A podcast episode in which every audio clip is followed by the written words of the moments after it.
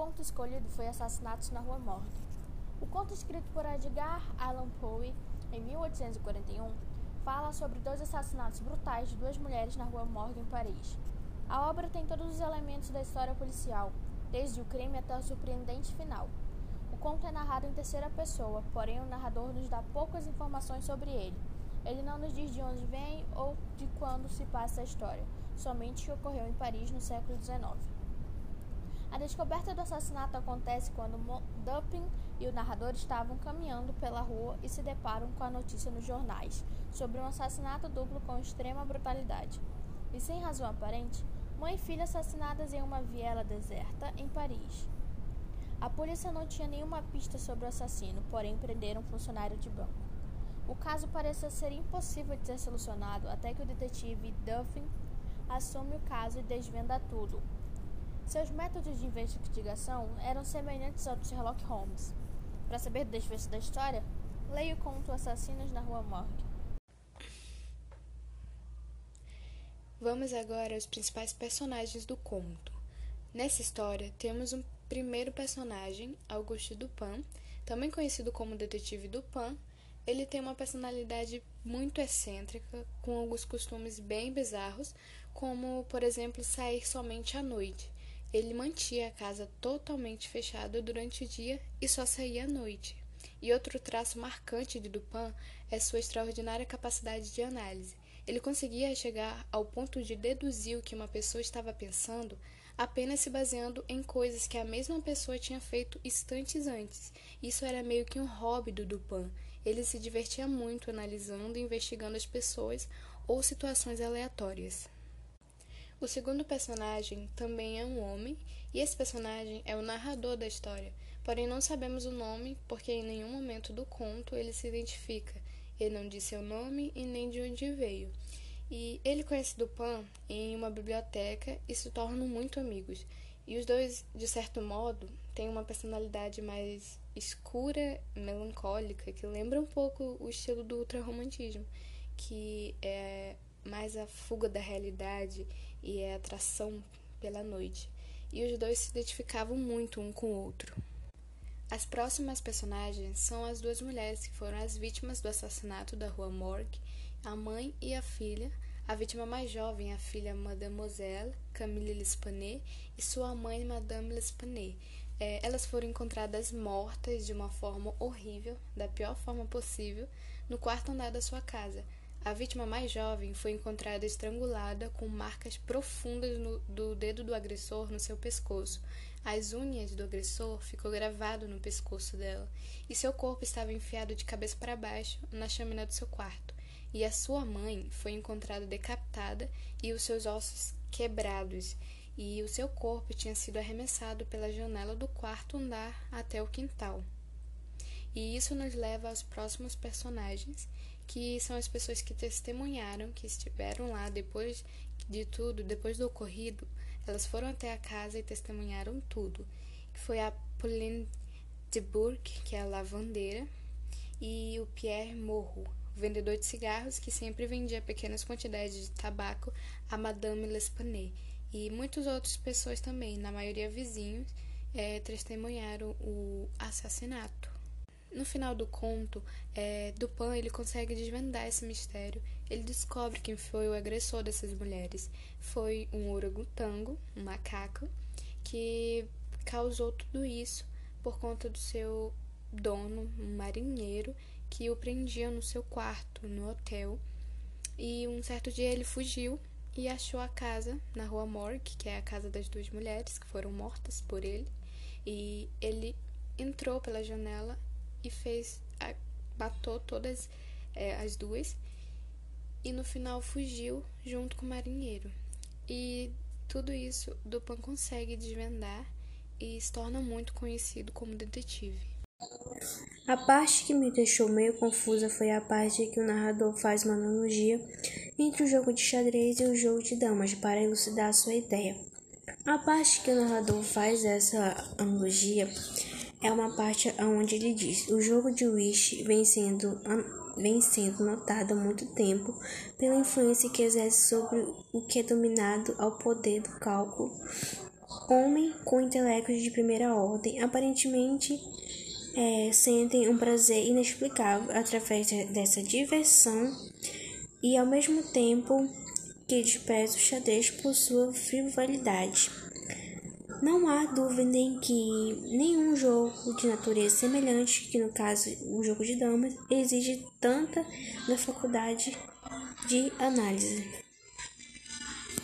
A parte que, na minha visão, foi a mais confusa foi onde Tupim tenta desvendar e analisar o caso, e também o trecho que eu vou ler agora. Diz assim: Porque existe uma coisa que podemos chamar de excesso de profundidade.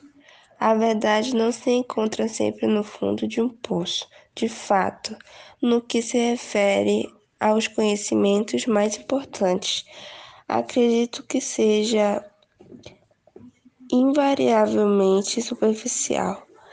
A profundidade acha-se nos vales em que buscamos, e não do topo das montanhas onde a verdade é encontrada.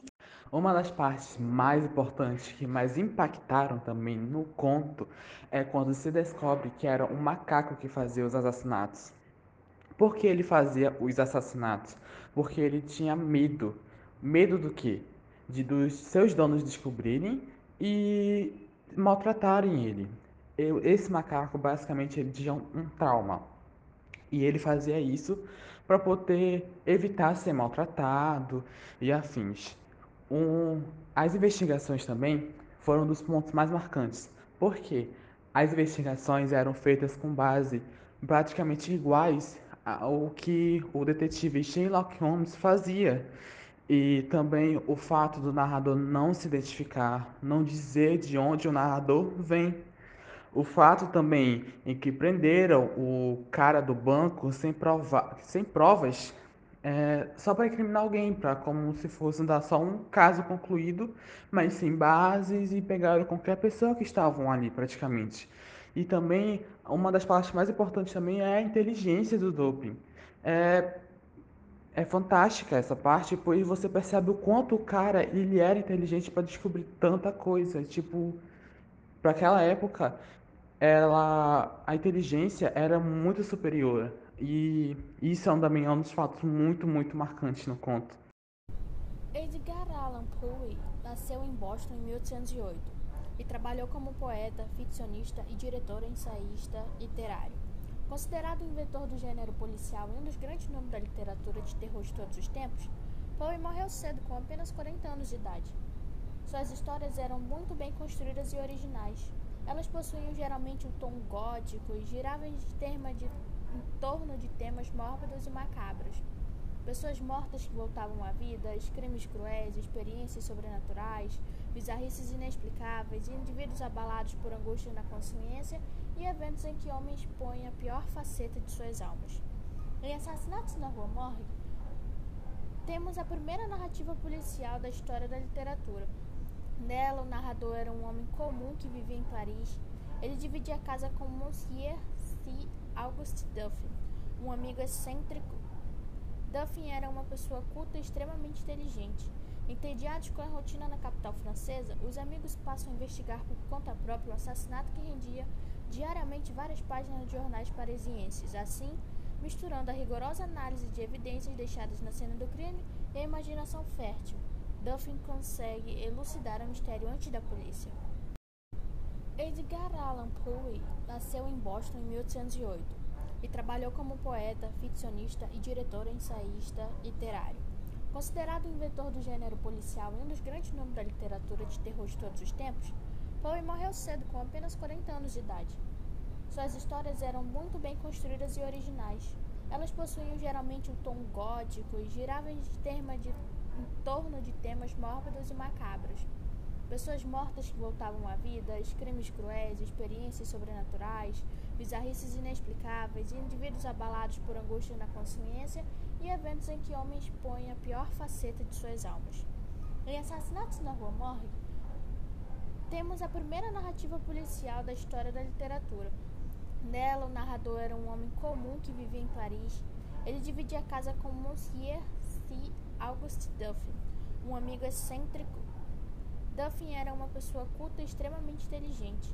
Entediados com a rotina na capital francesa, os amigos passam a investigar por conta própria o assassinato que rendia diariamente várias páginas de jornais parisienses. Assim, misturando a rigorosa análise de evidências deixadas na cena do crime e a imaginação fértil, Duffin consegue elucidar o mistério antes da polícia. Muitos filmes foram inspirados no conto Assassinatos da Rua Morgue, como Os Assassinos da Rua Morgue, O Fantasma da Rua Morgue, O Ataúde do Morto-Vivo, O Solar Maldito, Sombras do Terror, O Corvo, Um Vulto na Escuridão, O Poço e o Pêndulo, A Noite do Terror. Todos esses filmes giram em torno do romantismo sombrio. Alguns livros também, como por exemplo E Não Sobrou Nenhum, de Agatha Christie, O Assassinato de Roger Aykroyd, também da Agatha Christie, O Enigma do Quarto 622, uh, A Paciente Silenciosa, A Garota do Casalado, inclusive o livro Medo Clássico, Sinta o Medo, também de Edgar Allan Poe. Muitos filmes foram inspirados no conto Assassinatos da Rua Morgue, como Os Assassinos da Rua Morgue, O Fantasma da Rua Morgue, O Ataúde do Morto-Vivo, O Solar Maldito, Sombras do Terror, O Corvo, Um Vulto na Escuridão, O Poço e o Pêndulo, A Noite do Terror, Todos esses filmes giram em torno do romantismo sombrio. Alguns livros também, como por exemplo E Não Sobrou Nenhum, de Agatha Christie, O Assassinato de Roger Aykroyd, também da Agatha Christie, O Enigma do Quarto 622, uh, A Paciente Silenciosa, A Garota do Casalado, inclusive o livro Medo Clássico, Sinta o Medo, também de Edgar Allan Poe.